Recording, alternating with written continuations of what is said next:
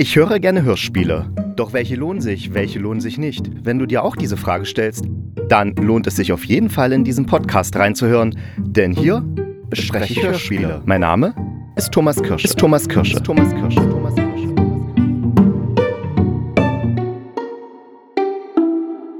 Hallo und herzlich willkommen zu einer neuen Folge des Hörspielkritikers und diesmal habe ich eine Folge mit Olaf und Martin vom Orcast vorbereitet. Allerdings gab es da technische Probleme und meine Spur ist absolut übersteuert. Das liegt, ich hab, weiß auch, woran es liegt, aber das euch jetzt zu erklären wäre echt nerdiges Wissen, was ihr jetzt nicht braucht deswegen, also wer es braucht, der kann mich anschreiben und nachfragen, aber alle anderen, für alle anderen, ich spreche jetzt tatsächlich meine Spur im Nachhinein nochmal nach und äh, schneide dann sozusagen die Antworten oder die Aussagen von Olaf und Martin dazu. Anders konnte ich es jetzt nicht äh, retten, die Sache, ja, ging leider nicht. Also, dann geht es jetzt los. Hallo und herzlich willkommen zu einer neuen Folge des Hörspielkritikers. Und ich habe mir Olaf und Martin virtuell in mein Studio eingeladen, um über die Hörspiel-Podcast-Reihe 100 aus 100 zu quatschen. Und wir haben uns ein paar dicke Brocken an Hörspielen aus dieser Reihe herausgekrallt. Und meine Frage, hattet ihr schon Kontakt mit dieser Podcast-Reihe, also dieser 100 aus 100 oder ich meine, ein paar Klassiker kennt man ja sowieso und ja. Also ähm, direkt ähm, explizit nochmal dann reingegangen und gehört tatsächlich noch nicht, hatte ich aber vor, weil ich das Projekt total super finde. Erstmal, also das ist mal wirklich, was du denkst, ja, das ist sehr sinnvoll, so einen Podcast zu machen. Das ist mal, äh, also anstatt irgendwelche, weiß ich nicht, komischen es, es gibt ja diverse Sachen, die da in letzter Zeit äh, gemacht wurden, wo man sich denkt, ach, diese Collagen und oh Mann, was, was, was soll das denn? Reden wir gerade vom ARD Hörspielpreis? Ja, schwamm drüber. Aber also das ist ja mal wirklich sinnvoll. Wo man dann drüber streiten kann, ist, was ein Klassiker ist. Aber es gibt halt so ein paar, die sind so herausragend. Also die, die wir jetzt rausgesucht haben, würde ich jetzt mal frech behaupten, das sollte jeder mal gehört haben irgendwann, wenn er sich für Hörspiele interessiert. Und da ist es auch für mich ganz eindeutig, dass die völlig zu Recht einen Klassikerstatus haben. Ob das jetzt dran liegt, dass es das erste ist, so wie SOS Rau Rau Feun, oder halt so Sachen, die so einen krassen Impact hatten wie Träume oder draußen vor der Tür ja genauso. Ähm, ja, also das, äh, ob das jetzt äh, gesellschaftspolitischem Hintergrund äh, geschuldet ist oder höherer Reaktion, also ein, ja, wo man halt heute immer noch von redet im Endeffekt. Deswegen ab finde ich super, dass sowas gemacht wird, auch wie das kuratiert wird. Das machen die ganz nett, finde ich, die zwei. Also jetzt nicht überbordend, aber halt so ein, so ein paar Sätze dazu sagen. Viel mehr muss ja auch nicht sein. Und ähm, also das gefällt mir gut. Das mag ich gerne. Ja. Kann ich, kann ich mich nur anschließen. Ich äh, bin auch recht angetan, A, von der Idee, auch äh, von der Auswahl, sofern es, wie Martin es schon sagte, die, die dicken Brocken sind. Ich habe so bei den, bei manchen ähm, die so mit drin sind, so meine Schwierigkeiten, weil ich nicht so genau weiß, warum sind die jetzt ausgerechnet drin? Also ähm, zum Beispiel die Seelenatome jetzt. Das ist zwar ein gutes Hörspiel, aber ich habe jetzt noch nicht so die Verbindung zwischen den äh, sonst sehr klassischen Stücken zu diesem modernen Stück. Oder Pisten war, glaube ich, auch drin, was auch ein ganz, ganz aktuelles und frisches Hörspiel ist, ähm, wo mir so der ja, die Verbindung noch so ein bisschen fehlt, warum das jetzt mit, mit aufgenommen ist. Aber ich lasse mich da auch gerne überraschen und äh, die werden sich ja schon was dabei denken, wenn sie das damit aufnehmen. Was ich jetzt ein bisschen schade finde, und Martin hat es ja schon gesagt, also die moderieren das sehr schön an. Das machen, das ist wirklich, ja, macht Spaß dazu zu hören, aber irgendwie fehlt mir so ein bisschen Fleisch bei der Moderation. Das heißt, die äh, erzählen dann was, aber so richtig so sagen wir mal so Hörspiel-Freak-Wissen kommt dabei nicht rum. Das hätte ich mir dann schon gewünscht. Oder kennt ihr hier dieses ähm, Das war morgen, diesen Science-Fiction-Podcast? Da finde ich zum Beispiel richtig gut, dass die am Ende vom Hörspiel dann nochmal darüber reden. Dass man dann sozusagen nochmal zusammen mit den Hosts zusammen äh, so hört, was hat, haben die da rausgezogen. Und dann kann man es ja auch mit dem vergleichen, was man selbst da rausgezogen hat. Und das finde ich viel besser, weil über so, so gerade solche Brocken wie Träume oder so, da kann man so viel dazu sagen und ja, das kommt da nicht so rüber. Ja, also mir, mir fehlt auch so ein bisschen der Rahmen am Schluss, also ich hätte, ich hätte tatsächlich auch äh, gedacht, man fängt das am Ende nochmal auf und äh, äh, spricht nochmal drüber. Das wird das Ganze dann ein bisschen rund machen. So reißt das ja immer unmittelbar nach dem Hörspiel ab und äh, es gibt ja irgendwie noch nicht mal eine Absage manchmal. Äh, weiß nicht, ob es bei jedem so ist oder ob man teilweise vielleicht auch noch bei einigen die Originalabsage mit drauf hat. Das weiß ich jetzt nicht, aber ähm, was ich jetzt gehört habe, das war dann immer bumm aus fertig und äh, da hing man so ein bisschen in der Luft. Also das hätte ich da auch schöner gefunden. Ja, das ist nämlich sehr unangenehm. Man hört draußen vor der Tür und ist dann wirklich in einer sehr mitgenommenen Verfassung, ist wirklich unten, weil das einfach so furchtbar ist. Also nicht das Hörspiel, sondern das, um das, was es geht. Und ja, dann ja ist das Hörspiel aus und sofort schreit dich Bastian Pastewka an, dass jetzt kein Mucks weitergeht mit seiner fröhlichen äh, Comedy-Stimme. Das ist schon, also das reißt einen dann wirklich so aus dieser Atmosphäre raus. Das mag ich momentan eh nicht, diese, diese Empfehlung. Auch wenn äh, bei Boudica ja. war es zum Beispiel auch so, ich verstehe ja, dass man dann Cross-Promotion und so machen will und, und das ist ja auch ganz nett, aber äh, das zieht, also wie ging es bei, also gerade bei Boudica war es bei mir so, dass mich das komplett rausgezogen hat. Ich dachte, oh nee, ja, das muss doch nicht sein. Das zieht einen dann, wenn man in der Stimmung drin ist, dann ah, wieder voll weg, ja. Ja, das stimmt. Hm. Ja, da wäre es halt schön, wenn man, äh, also ich meine, man könnte das machen, wenn das halt äh, vernünftig abgebunden wäre und hätte dann dann halt hinten drauf nochmal sowas. Also, aber so direkt ans Hörspiel drangeklatscht, also ohne dass das äh, ein, ein, äh, so direkt ein erkennbares Ende hat und quasi man wird dann erst äh, wieder wach, wenn äh, die Werbung für irgendeinen anderen merkwürdiger Podcast läuft, dann ist das schon ein bisschen, bisschen befremdlich. Naja, vielleicht schaffen sie es ja jetzt bei den kommenden Hörspielen dann noch irgendwie eine Abmoderation zu machen, dass man da nicht so, ja, so denn rausgezogen wird, sondern einfach nochmal die Leute zu nennen, die halt da mitgemacht haben, weil das wäre so, so das Mindeste, was man machen kann.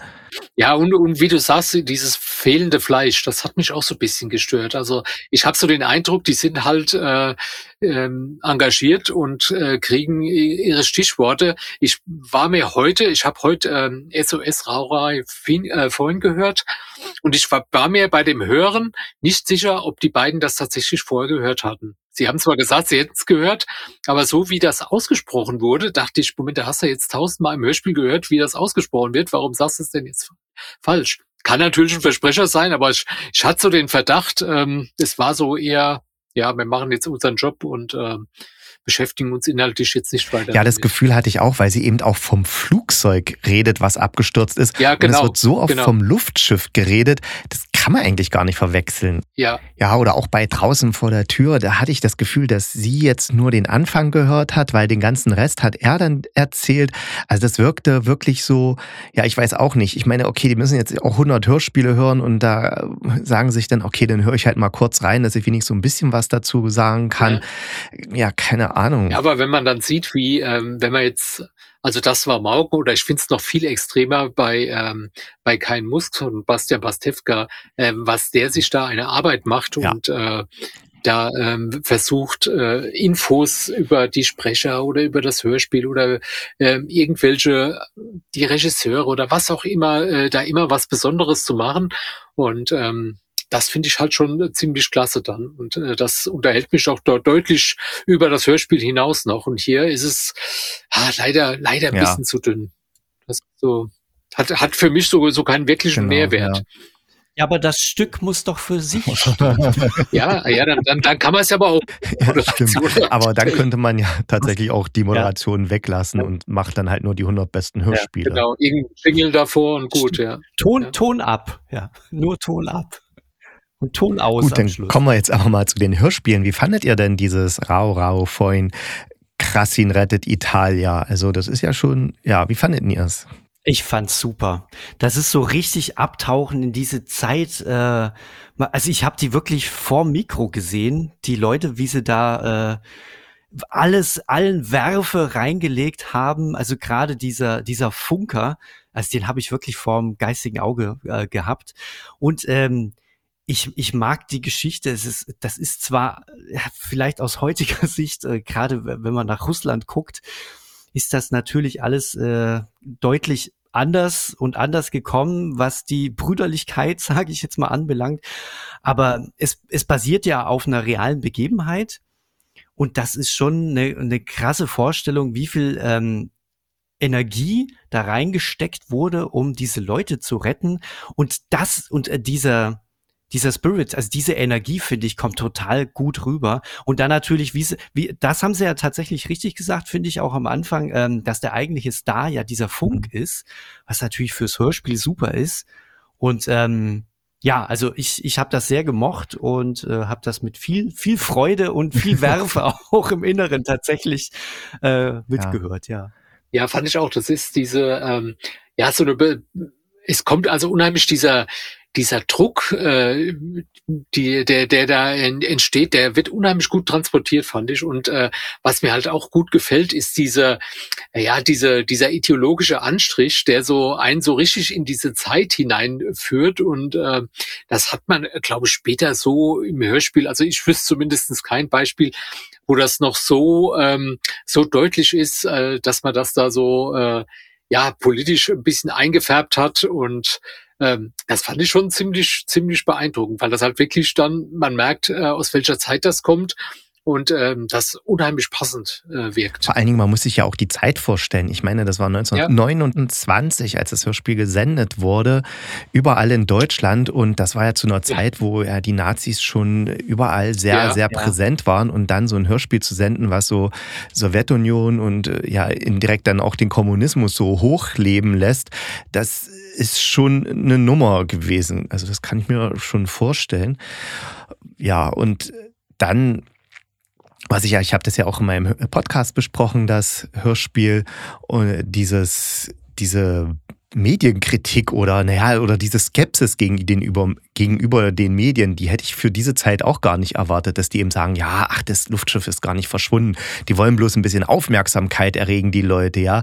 Also, dass das damals schon so Thema war, weil heutzutage wäre das ja auch genauso, dass dann irgendwelche Leute würden dann immer sagen, ja, das, das ist jetzt einfach nur so, die machen das nur so, damit sie Aufmerksamkeit bekommen. Das stimmt leider, ja. ja. Und das macht's ja auch zum Klassiker. Also finde ich, das ist immer so ein Ding, wenn, wenn man was heute immer noch hören kann und sich denkt, ja, da, da steckt irgendwie nochmal tiefer, irgendwas tief, zutiefst Menschliches drin, was sich irgendwie über die Zeiten auch gehalten hat. Das ist für mich auch immer so ein Zeichen von, ja, das kann man auch heute noch hören. Ja, ja, okay, ich wäre jetzt damit durch. Ja. anhören, anhören, wirklich. Also das, ja, das ja, ist nicht toll. nur wirklich einfach ein Fundstück, weil es das erste Hörspiel ist. Nein, das ist tatsächlich auch wirklich spannend, das das zu hören. Also jetzt nicht nur als äh, ja, als Archäologe, Archäolo archäologischem Interesse. Ja, ist so. auf jeden Fall ein super Zeitzeugnis und äh, hat auch Relevanz für die heutige Zeit, wie du auch schon gesagt hast. Also anhören, ja. Ja, auf jeden okay, Fall. dann geht's weiter mit den zwei Big Two der deutschen Hörspielszene, also die beiden wahrscheinlich mit wichtigsten Hörspiel überhaupt. Einmal draußen vor der Tür und das andere ist Träume. Und draußen vor der Tür habe ich so kennengelernt, da war ich mit meinen Eltern und meinen Geschwistern, also die ganze Familie, da war ich noch so Jugendlicher. Da waren wir in Holland und haben bei netterweise bei anderen Leuten im Haus wohnen dürfen während des Urlaubs. Also die waren nicht da, sondern wir haben dann das Haus sozusagen gehütet und durften dann da drin wohnen. Und da hatten die in ihrem Bücherregal ein Buch, das hieß Draußen vor der Tür. Und ich fand den Titel halt interessant und habe es mir dann geschnappt und gelesen. Und ja, meine Eltern und meine Geschwister haben unten im Garten gespielt und ich habe oben eben draußen vor der Tür gelesen. Und dann fragt meine Mutter irgendwann meinen Bruder, wo ist denn eigentlich der Thomas? Und der sagt, naja, der liest draußen vor der Tür. Und dann meine Mutter so, ja, aber warum liest denn der nicht drin? Warum geht denn der da vor die Tür? Also, ja, das war so das Erste. Und das Zweite war dann, was ich mit diesem Buch oder Drama verbinde. Also es ist ja ein Hörspiel auch, äh, also eigentlich ein, naja, nee, ist ein Drama, aber es wurde zuerst zu einem Hörspiel tatsächlich. Äh, jedenfalls, äh, als ich das gelesen habe und wie gesagt, meine Eltern und meine Geschwister haben unten im Garten gespielt und haben gelacht und so und ich habe gedacht, wie kann man denn lachen, wenn sowas Schreckliches passiert, wenn es sowas Schlimmes in der Welt gibt. Also das hat mich absolut tief berührt, dieses Drama. Ja, wie ging es denn euch mit dem Hörspiel? Ja, tatsächlich, gute Laune Hörspiel geht anders. Also das ist wirklich so ein Stück. Also ich glaube, als ich das erste Mal gehört hatte, ist also auch schon Jahre her, als ich mich auch noch nicht so ja so intensiv mit dem mit dem Medium Hörspiel auseinandergesetzt habe, sondern das eher tatsächlich so als ähm, nur als reines Unterhaltungsmedium genutzt habe. Und ich glaube, damals ist es gar nicht so an mich gegangen. Also zumindest war, hatte, hatte ich nicht so ähm, den Impact, dass ich gedacht habe, boah, wie, wie cool oder wie geil das, das Ding doch ist und äh, wie bewegend. Äh, das ist mir erst beim zweiten Mal, also wir hatten es äh, vor geraumer Zeit im Orcas mhm. schon mal vorgestellt. Ja. Und ähm, da ist mir, da hat's dann tatsächlich voll reingeknallt. Also es ist ja auch immer so, wie, wie man gerade wahrscheinlich sowas an sich ranlässt, ähm, wirkt das dann auch. Und äh, ich glaube, das hat mich beim zweiten Mal tatsächlich dann erst richtig überfahren. Und äh, ja, aber es ist äh, tatsächlich, also man kommt auf jeden Fall schlecht gelaunt raus, als man äh, ist. Und das ist äh, auch schon was, äh, das klingt jetzt banal, aber ich glaube, das ist schon was. Das Hörspiel macht auf jeden Fall was mit einem, wenn man sich drauf einlässt. Ja, ja also das ist äh, so dicht und so eindrücklich, ähm, wie glaube ich, wenige andere Hörspiele. Und ich glaube, deswegen hat es auch so einen besonderen Punkt getroffen. Und äh, die Zeit, also ich meine, das ist ja von ähm, von ja. 1947, also zwei Jahre nach, äh, nach Kriegsende, wo ähm, ja halb Deutschland äh, auf oder eigentlich ganz Deutschland in irgendeiner Form noch unter den Folgen zu leiden hatte. Und äh, ich glaube, da hat es wahrscheinlich auch einen, einen sehr besonderen Nerv getroffen, den wahrscheinlich ähm, also so, so eine Thematisierung gab es wahrscheinlich bis dahin auch nicht. Also dass sich jemand so intensiv damit auseinandergesetzt hat. Ich glaube, das ist eher, hat man wahrscheinlich ja versucht, das wegzuwischen und äh, ähm, irgendwas äh, ja, sich abzulenken davon. Und äh, hier wurde dann erstmals tatsächlich so ein, so ein Nerv getroffen und ich glaube, deswegen hat das auch so einen, so einen ziemlichen Impact gehabt. Ja, hier auch. Ja, hier auch. Ja, also beinhartes Stück. Ähm, ich weiß auch noch, als ich so, als ich äh, das erste Mal gehört habe, da hat das bei mir schon so krass reingeknallt, dass äh, dass sich das für immer festgebrannt hat. Ähm, und äh, ich habe vor anderthalb oder zwei Jahren, ich weiß es nicht mehr so genau, im Zuge, äh, da, da ich alles von Remarque irgendwie gelesen habe, der Weg zurück von Remarque gelesen. Das für, für mhm. immer eins meiner absoluten, jetzt Lieblingsbücher klingt jetzt immer blöd, weil das ist ja kein Buch, das, das, das man gerne liest, aber also ich habe selten erlebt, dass ein Buch mich so krass in Personen und in eine Situation rein versetzt hat, wo ich gedacht habe, jetzt ver ich verstehe zum ersten Mal, was das heißt, in diese Situation zu geraten, wenn man als Soldat vom Krieg nach Hause kommt und da quasi gegen eine Wand läuft und keiner einen auch nur ansatzweise verstehen kann und äh, das, was man in sich rumträgt, man überhaupt gar nicht vermitteln kann jemand anderem. Und ähm, ja, und äh, da hat es mich ein bisschen äh, zurückversetzt tatsächlich, äh, als ich als ich das Buch gelesen habe und äh, auch wenn es von der mhm. Geschichte her natürlich anders ist vom Verlauf, aber die Situation äh, ist schon ist schon ähnlich und das ist schon das ist echt ja ja, gute Laune geht anders, das stimmt. Ja, und er hat ja auch im Untertitel dazu geschrieben, äh, also ein Stück, das kein Theater spielen will und kein Publikum sehen will. Und ja, das hat dann allerdings nicht gestimmt. Das war dann so der größte Erfolg von ihm. Ja, ist jetzt auch kein Wunder, weil er ist ja einen Tag vor der Premiere des Theaterstücks gestorben. Also das, die Hörspielpremiere, die war irgendwie im Frühjahr, glaube ich, 1947, nee, im Winter sogar, im Februar. Und da, äh, die konnte er noch erleben, aber dann die Uraufführung seines Theaterstücks 1947 im, am 21. November, da ist er einen Tag vorher gestorben, im Alter von 26 Jahren. Das ist schon heftig.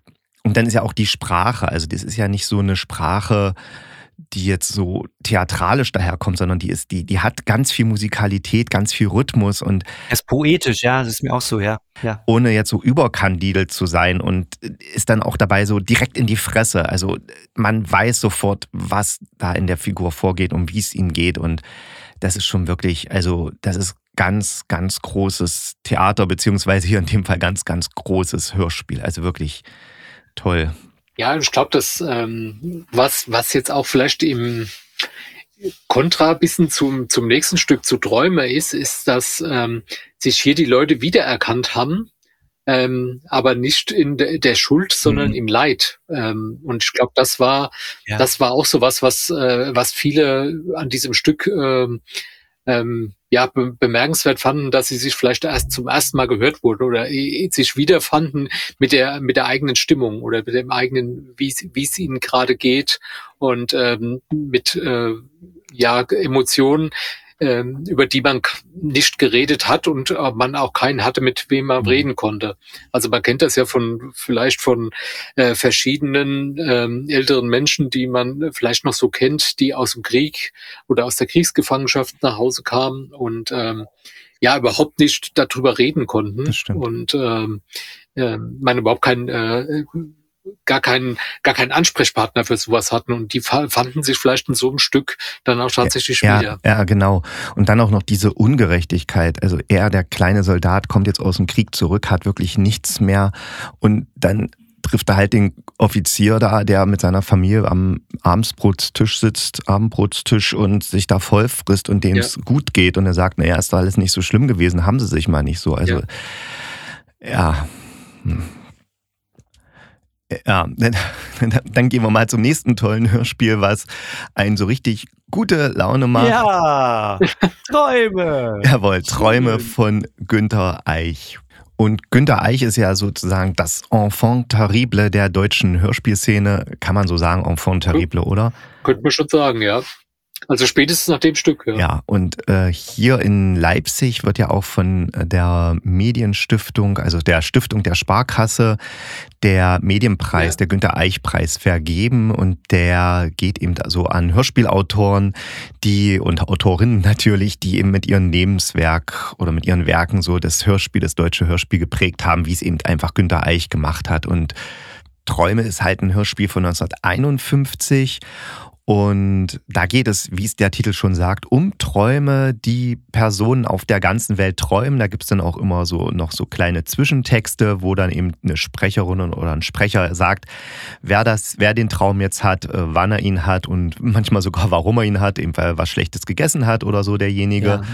Und dann wird halt der Traum vorgespielt. Der geht eigentlich nur immer so fünf bis sechs Minuten. Interessant fand ich jetzt bei der Version, die es jetzt zu hören gibt, dass ein Traum fehlt und zwar der mit dem Kind, mit dem Blut, also ja, wo das Kind da verkauft wird. Ja, verkauft wird, genau.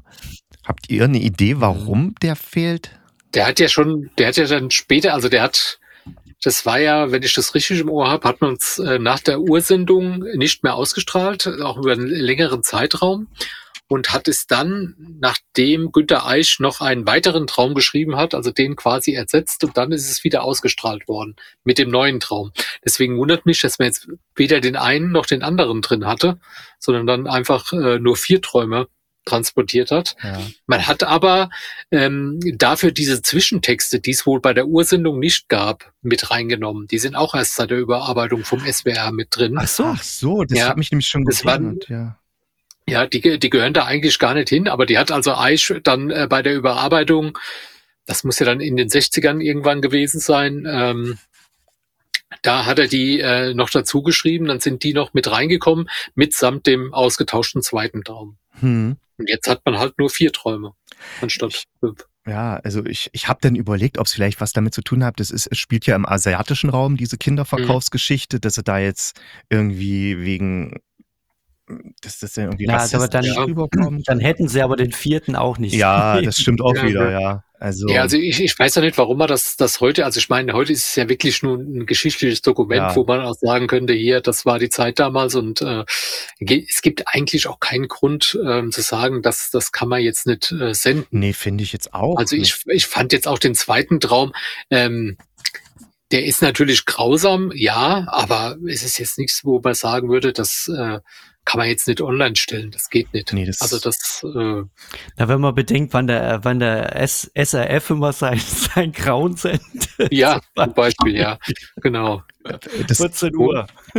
Ja, montags mittags 14 Uhr laufen da die Horrorspiele. Echt jetzt?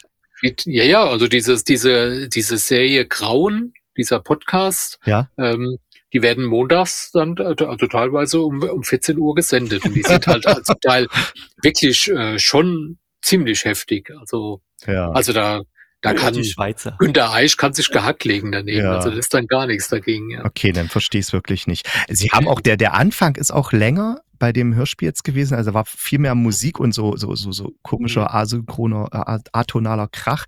Ja, die fand ich ganz toll, muss ich sagen. Die Musik hat mir richtig gut gefallen, aber, aber die Zwischentexte fand ich ab und an ein bisschen merkwürdig und ich habe es einfach nicht verstanden. Teilweise. Ja.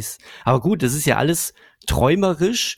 Die Geschichten selber sind ja auch träumerisch, haben nicht immer eine komplette irgendwie Logik, aber es ist schon, finde ich, relativ deutlich, auf was er anspielt eigentlich. Ja, das ist schon extrem deutlich. Und ja. da muss ich auch sagen, das fand ich auch ein bisschen daneben von den Hosts, dass sie dann plötzlich über Twilight Zone und sowas gesprochen haben. Also ja, kann man machen, kann man vielleicht so eine frische Perspektive reinbringen oder so, aber in dem Fall hm. fand ich es irgendwie daneben und ja, vielleicht war es wieder so, dass es nicht richtig angehört haben. Ja. Ich weiß es nicht. Ja, aber es ist ja schon deutlich, also ich, gerade beim ersten ja. merkt man ja schon deutlich, wo das drauf ja. Ich glaube, das war auch ein großer äh, Punkt der Empörung, mhm. weil es dann nicht wie eben bei draußen vor der Tür, dass man sich so abgeholt hat, sondern tatsächlich in der Schuld ertappt wurde, weil es soll ja tatsächlich, man hat später hat man immer so den Eindruck, es hat da gar keine Nazis gegeben und man keiner weiß so genau, warum es diese Nazis überhaupt gab, weil ja keiner dabei war. Ja. Aber ich glaube, da haben sich doch viele ähm, ertappt gefühlt und ähm, da hat man dann die Wut auch so ein bisschen ähm, kanalisiert und äh, dahingehend gesagt, ja, wie unverschämt das ist ähm, und wie moralisch äh, verblendet und äh, um halt dem eigenen Ärger der Luft zu machen und den dann auf eine andere also auf die, auf die Drastigkeit der Stücke abzustellen. Genau. Ich glaube, das Problem ich, lag woanders, ja. Spannend finde ich auch die Vorstellung, das ist, finde ich, ganz, ganz schwer, diesen Step zurückzumachen. Diese ganze Erinnerungskultur, die es noch nicht gab. Also wenn mhm. man das quasi aus dem Kopf wischt, innerlich und sich dann sowas vorsetzt, vorgesetzt bekommt, in die mhm. Situation sich reinzuversetzen. Also so ging es mir, äh, mir öfter, dass ich mir das dann irgendwie vorgestellt habe oder versucht habe vorzustellen und das nicht wirklich gelungen ist. Weil das so tief verankert ist mit dieser Erinnerungskultur und das es alles damals noch nicht gab. Und das wahrscheinlich auch ein Teil äh, oder, oder so ein, mit, mit einer, mit der Startschüsse vielleicht auch war. Das weiß ich nicht, ob, aber könnte ich mir vorstellen. Äh, ja, was ja. meinst du mir jetzt? Also, dass die dann so extrem reagiert haben oder?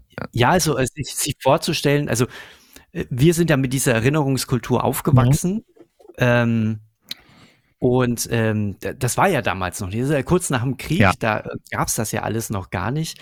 Um, umso krasser muss das ja da reingeschlagen haben. Und äh, sich das vorzustellen, da rein zu versetzen, das äh, habe ich zwar äh, divers versucht, aber das ist mir nicht geglückt. Ja, weil, ich, weil das so tief verwurzelt ist in einem. Irgendwie. Also ich kann es mir nur so vorstellen, wie es hier bei uns äh, also nach der Wende war. Es gab ja sehr viele, die mit einem Parteibuch praktisch um Hals äh, durch die DDR gerannt sind und äh, da die, die Idee des Sozialismus verbreitet haben und dann kam die Wende und bums waren es plötzlich alles äh, Leute, die gegen das System gearbeitet haben und sich dagegen gestemmt haben und äh, plötzlich war keiner irgendwie dabei. Ja. Und hier, ja, ich meine, das Hörspiel ist von 1951, 1949 wurde die BRD gegründet. Und klar, da, da waren die alle mit ihrem Wiederaufbau, dem Wirtschaftswunder beschäftigt. Und dann plötzlich hält, kommt da so jemand und hält einen den Spiegel vor und sagt, ja. ja, ihr habt davon profitiert, von den Enteignungen und allen anderen und baut sozusagen darauf dann so noch, die, noch jetzt euer Wirtschaftswunder auf. Und ja, ja da werden sich viele ertappt gefühlt haben. Und äh, auch so nach dem Motto, ey, wir haben das doch hinter uns und äh, wir sind doch, äh, wir sind, laufen ja alle mit der weißen Weste rum und alles, alles ist wieder tutti und warum muss da jetzt einer da irgendwo Gras abfressen? Ja, genau, wir haben ja unterschrieben hier, äh, dass wir keine Nazis mehr sind. Das ja. war ja so, also Entnazifizierung sah ja wirklich so aus, dass man ein Blatt bekommen hat und da musste man unterschreiben, dass man kein Nazi mehr ist oder keiner war und dann war man halt keiner mehr und das haben sie ja gemacht. Und was ich jetzt auch toll gefunden hätte, wenn sie noch so drei, vier von diesen Höreranrufen gebracht ja. hätten, die es damals eben gab, weil da gab es ja ganz heftige Reaktionen. Und ja, ja, es gibt, gibt es ja. Ja, es gibt, gibt es so, so, so ein äh, Feature, genau auf der CD. Ich hab die. Hast, hast du die CD, ja? Die, ist, ja. ist, da, ist da auch das Original mit drauf? Das Originalträume oder ist ja, das äh, ja, nur das, das genau. Neue? Also ich habe die CD und das da ist jetzt ja. die Version von 1951, also die Originalversion, genau. also auch mit den Originalhörspielen mit diesem mhm. Jungen da. Das ist drauf und dann die ja. 2007er Version und dann noch die ähm, Höreranrufe. Also sind so auch drei CDs insgesamt. Und kennst du die neue Version? Also die von 2007? Ja, aber die habe ich, glaube ich, 2007 dann auch gehört. Also ja. ich habe sie nicht mehr, nicht mehr im Ohr. Ja, und ich glaube, ich weiß ja. auch, warum du sie nicht mehr im Ohr hast, weil die haben tatsächlich einfach die Träume nochmal ganz, nochmal so inszeniert, wie sie schon waren. Mhm. Also natürlich jetzt besserer Sound, Stereo und so, aber es klingen genauso wie mhm. die alten Träume. Und das war für mich eigentlich ziemlich enttäuschend, weil es ist ja wie so, wenn ich ins Theater gehe, ne? wenn ich dann nochmal Hamlet gucke oder irgendein anderes Klassiker der Theaterwelt, dann möchte ich ja jetzt nicht nochmal Hamlet sehen, sondern ich möchte jetzt die Interpretation des Regisseurs oder der Regisseurin sehen, wie die jetzt den Stoff neu interpretiert. Und das hatte ich dann eigentlich auch von den äh, Träume da erwartet, aber das wurde nicht gemacht. Das ist komisch. Ja, das fand ich ein bisschen flach. Und äh, ich weiß jetzt nicht, ob ihr das mitbekommen habt, so, weil äh, in der Träume, also der auf der CD, also die Version von 1951, da ist es tatsächlich so, da ist im Hintergrund beim ersten Traum ein echtes Zuggeräusch zu hören. Und hier ist es ja eher so ein, so ein Schlagzeug und, und Trommeln und sowas. Das habe ich auch vermutet, das hatte ich auch so in Erinnerung und war ganz erstaunt. Ich, das hat mich gewundert, weil ich hatte das nämlich in Erinnerung, ähm, dass da früher ein Zuggeräusch gewesen wäre. Also ich, also ich war irgendwie ganz erstaunt, dass da keins war. Da, hast du dir das eingebildet oder du hast das von der Neuinszenierung im Kopf, aber ähm, Stimmt, jetzt wo du das sagst. Ähm, also scheint. Ich hatte gedacht, äh, ich, ich hätte, ich würde spinnen, aber dann ist es wohl nicht äh, so. Dann scheint es vielleicht wirklich so zu sein, dass die sich einfach vertan haben und wir haben hier gar nicht die Version von 1951 gehört, sondern eben diese spätere. Kann natürlich, kann, kann natürlich komplett sein, ja. Das, aber warum hätte man das da weglassen sollen? Also, ja, da müsste ja der, der sechste Traum drin sein. Stimmt, dann hätten sie den ja. Traum ja drinne lassen können, aber war ja nicht so. Also es ist extrem mysteriös irgendwie. Also, ja, das komisch. ist ja komisch. Was ich trotzdem äh, immens, immens stark fand, jetzt beim, beim Wiederhören, ich habe den zweiten Traum dann nochmal nachgehört, also nochmal quasi zwischenrein gehört. Also über, über allen, was da für eine krasse ja, Hoffnungslosigkeit in mhm. diesem mhm. Ding drin ist. Und das fand ich erschütternd. Also, äh, und das Ende der, also im fünften Traum, das fand, der hat, äh, der hängt mir auch immer noch sehr nach dieses, leer gefressen werden von diesen Termiten. Mhm. Das ist so ein krasses, starkes Bild irgendwie, das, oh, das, da kriecht's mir immer noch den Rücken rauf und runter. Ja, ja. Als ich das erste Mal gehört habe, da war auch der Termitentraum der Traum, der mich am meisten so mitgenommen hat. Und ja, und jetzt beim zweiten Mal hören habe ich, oder nee, zweite, das ist Quatsch, ich glaube vierte oder fünfte Mal habe ich es jetzt gehört, äh, ist es jetzt dieses, äh, auch der, der erste Traum, dieses, wo die alle in dem Waggon sitzen, also in dem Wagen sitzen und äh, nur diesen Wagen kennen als, als ihre Heimat oder die Welt, glauben, das ist die Welt. Und das kann man ja auch wunderbar interpretieren, so von Leuten, die eben heute sich eben auch allen verschließen und sagen, nein, in meiner Welt ist alles richtig, in meiner Welt passt alles, da gibt es keinen Klimawandel und so. Das denken sich einfach die anderen nur aus. Das stimmt einfach nicht. Meine Welt ist die wahre Welt. Ne? Einfach so das so zu behaupten, wie es eben die Leute in diesem Wagen machen. Also das ist natürlich so eine Neuinterpretation, aber genau das macht ja, haben wir ja schon festgestellt, so ein Hörspielklassiker aus, dass er eben immer wieder neu angehört werden kann. Es, äh, ja, es, es ändert nichts mehr. Ja, also es äh, betrifft trifft immer noch äh, wunde Punkte, die auch heute, die es auch heute noch gibt, tatsächlich. Ja. Tja. Dann, ich, ich weiß nicht, ob ihr es auch gehört habt, hier dieses DDR-Hörspiel, hier Regina ja. B. Ja, ja, ja, ja, ja. Ja, ja, ja Martin, dann fang mal an. Ja, ich, ich bin ja jetzt hier ein, einheimisch äh, seit sieben Jahren. Du hast sozusagen die Perspektive aus beiden. Ja, ich habe so. ich hab darüber gemacht. Ganz spannendes Ding, hat mir sehr, sehr gut gefallen tatsächlich. Ist auch viel drin, ist natürlich auch viel äh, viel DDR drin. Ähm, Olaf, Olaf, wie hast, Olaf sagt immer ein, ein spröder Charme. Ja. Und der ist, der ist da auch drin, finde ich. Und ähm, ist eine tolle Geschichte. Ist ja ein Tag, den wir da äh, diese Hauptfigur, diese Regina B. Äh, begleiten, die alleinerziehende Mutter ist und Arbeiterin ist und äh, so ein bisschen die Chance bekommt oder so leicht eröffnet bekommt, dass sie eventuell studieren könnte, was das jetzt genau heißt und der Betrieb, ich weiß nicht, wird das überhaupt irgendwann mal genannt? Der, oder ist einfach nur irgendwie eine Fabrik oder also irgendein technischer Betrieb, mhm. wo sie da drin ist, wo es halt so die Arbeiterschaft gibt, aber es auch die Möglichkeit gibt, ähm, Ingenieure äh, arbeiten da eben auch, also höhergestellte, sage ich jetzt mal, also und die diese Chance wird eben ähm, ermöglicht, was allerdings ein äh, Problem macht, denn äh, ja, ihre beiden Kinder ist immer die Frage, was geschieht dann mit denen, weil die jetzt noch nicht so in dem Alter sind, wo sie komplett auf sich selber aufpassen können oder hm. das, der, der äh, Bruder quasi auf die jüngere Schwester. das geht zwar auch mit Hilfe der Nachbarn, ähm, ne, da ist dieser sozialistische Zusammenhalt, der da immer betont wird. Ähm, was ich auch schön finde, das ist auch das, was mir hier tatsächlich viel, viel begegnet ist, muss ich sagen. Ähm, so in meinem alltäglichen äh, Baumarktalltag, äh, wenn da mir die Kunden gegenüber sind äh, und ich da diese Geschichten von früher ähm, immer eingetrichtert bekommen. Das finde ich total spannend. Das sauge ich auch immer wie, wie ein Schwamm auf, weil ich das total spannend finde. Ähm, ja, also das steckt mit drin, aber eben auch dieser, ja, zutiefst menschliche, ähm, es ist kein Neid, wie nennt man das denn? Da Missgunst, würde ich jetzt mal einfach sagen, wo dann eben ja, von Seiten der Nachbarn dann eben auch drauf geguckt wird und spekuliert wird, na, und äh, hier, die hat ja jetzt den, den und den Mann und der, der Vater von den Kindern ist ja auch der, äh, nicht da und ähm, also es wird halt äh, auch vieles schlecht geredet und all das wird hier verhandelt im Endeffekt und das äh, sehr dramaturgisch mit einem sehr schönen Bogen, ähm, wo auch viel passiert dann unterwegs und ähm, ja, hauptsächlich auch wirklich sehr viel äh, Stimmung aus diesem spannenden Alltag irgendwie transportiert wird. Also ich fand es sehr spannend. Das hat, es ist sehr, obwohl es eben ja eher so äh, spröde ist, ist das trotzdem irgendwie bunt mhm. gleichzeitig und hat mir richtig gut gefallen. Ja, danke für den Tipp. Also das hätte ich irgendwie, ja. das wäre an mir vorbeigegangen. Ja. Olaf, du? Ja, hat so diese, diese ähm, es hat so, ein, so eine Art Soap-Charakter schon fast, obwohl es dafür viel zu viel eigentlich Inhalt hat. Aber so die Darstellungsform, die ist so, so sehr eingängig und äh, wirkt halt äh, so, als hätte man einfach nur so ein, äh, so ein Familienstück vor sich. Aber das hat zu viel Tiefe. Und äh, was mich total überrascht hat, was mich schon bei, bei vielen DDR-Stücken überrascht hat, dass man da auch so eine äh, Gesellschaftskritik äh, unterbringt, die man einem äh, nicht-demokratischen Staat eigentlich gar nicht zutraut. Also das hätte ich äh, umgekehrt umgekehrt, wenn man sowas im Westen gehabt hätte, hätte das, glaube ich, äh, doch einiges an Aufruhr gegeben. Und äh, mich wundert sowas, dass so, sowas immer äh, da, durch diese Instanzen da gelaufen ist und dann äh, dann tatsächlich auch im staatlichen Rundfunk lief. Und ähm, wenn man sonst immer hört, ja, da wurde immer alles verboten und äh, alles äh, hinter jedem Pfeiler hat ein Auge geguckt. Ähm, finde ich das schon sehr beeindruckend.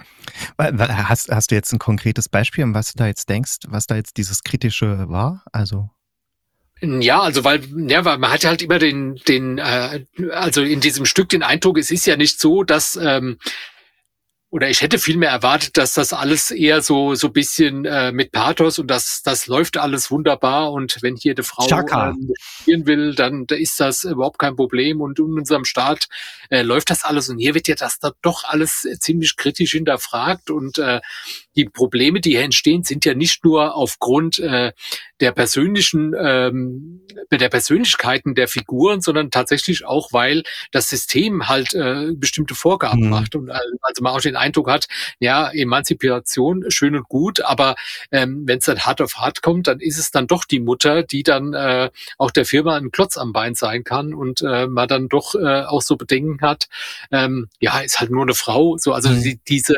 ähm, so kritische Anmerkungen schon drin hat. Und äh, das hat mich dann doch gewundert. Also, dass es da nicht zum Beispiel bei der Firma heißt, ja, hier, wir sind ähm, im Sozialismus und da ist das überhaupt kein Problem. Und wenn die Mutter ist, dann ist sie halt Mutter, das läuft dann trotzdem. Hm. Und äh, das äh, hat mich schon ein bisschen überrascht. Wir hatten, wir hatten das doch auch mal bei einem, bei einem Krimi aus der, aus der DDR, ja. dass da Alkoholismus in einem, in einem kleineren Dorf oder irgendwie sowas. Äh, ganz War das dieses mit dem, wo der, der, der Volkspolizist da umkommt? Ja, genau, ja, genau. Ja, ja, ja, ja. War es auch so.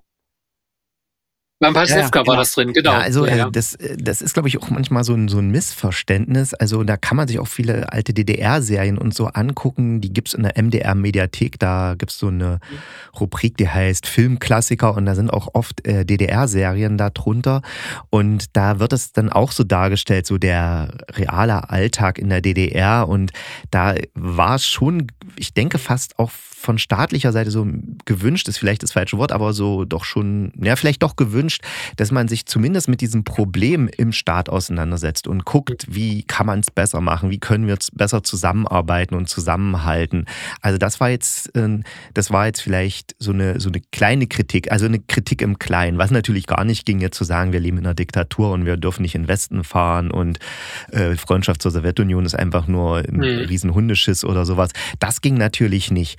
Aber so sozusagen so die Kritik im Kleinen, die war schon mhm. da und die war ja. jetzt auch nicht unerwünscht, dass man die nicht hätte machen dürfen. Also das ging schon und das zeigt ja mhm. auch dieses Hörspiel und dann natürlich ist auch klar, was es zeigt, mhm. dass zwar viele Leute, die jetzt in der DDR noch sozialisiert wurden oder daran zurückdenken mit irgendwelchen nostalgischen Gedanken, sagen, ja, mhm. in der mhm. DDR gab es eben Gleichberechtigung, so richtige Gleichberechtigung zwischen Mann und Frau, aber dieses Hörspiel zeigt, die gab es eben faktisch nicht, weil klar, die DDR, die Frauen in der DDR sind zwar arbeiten gegangen, wie viele Westfrauen eben nicht, aber mhm dafür, dass sie arbeiten ja. mussten, mussten eben die Frauen in der DDR auch noch gleichzeitig sich dann um die Kinder kümmern und so. Das heißt, diese Doppelbelastung war dann einfach immens. Ah, die hatten ja dann einmal im Monat einen Haushaltstag, ne? Ja, und konnte man endlich mal zu Hause arbeiten. Das ist aber auch genial, dass man dann denkt, ja, okay, die, die Frauen hatten einen Haushaltstag, weil die waren ja für den Haushalt zuständig. Also, dass ja, man auf genau. den kommt. Äh, äh, also, da, da muss ich jetzt aber fairerweise sagen, ich glaube, den konnten auch die Männer sehen okay. nehmen. Also, Echt? der war jetzt nicht auf, okay. nur auf die Frauen irgendwie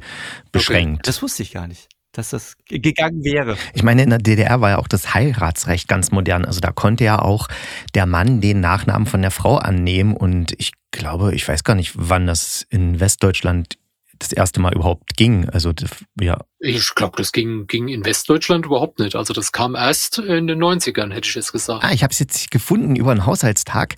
Ab 1970 konnten ihn in der DDR alle berufstätigen Frauen nehmen und alleinstehende Männer. Alleinstehende. Also alleinstehende. Okay. ja, die mussten dann also schon alleinstehend sein. War also sowas okay. wie eine halbe Gleichberechtigung.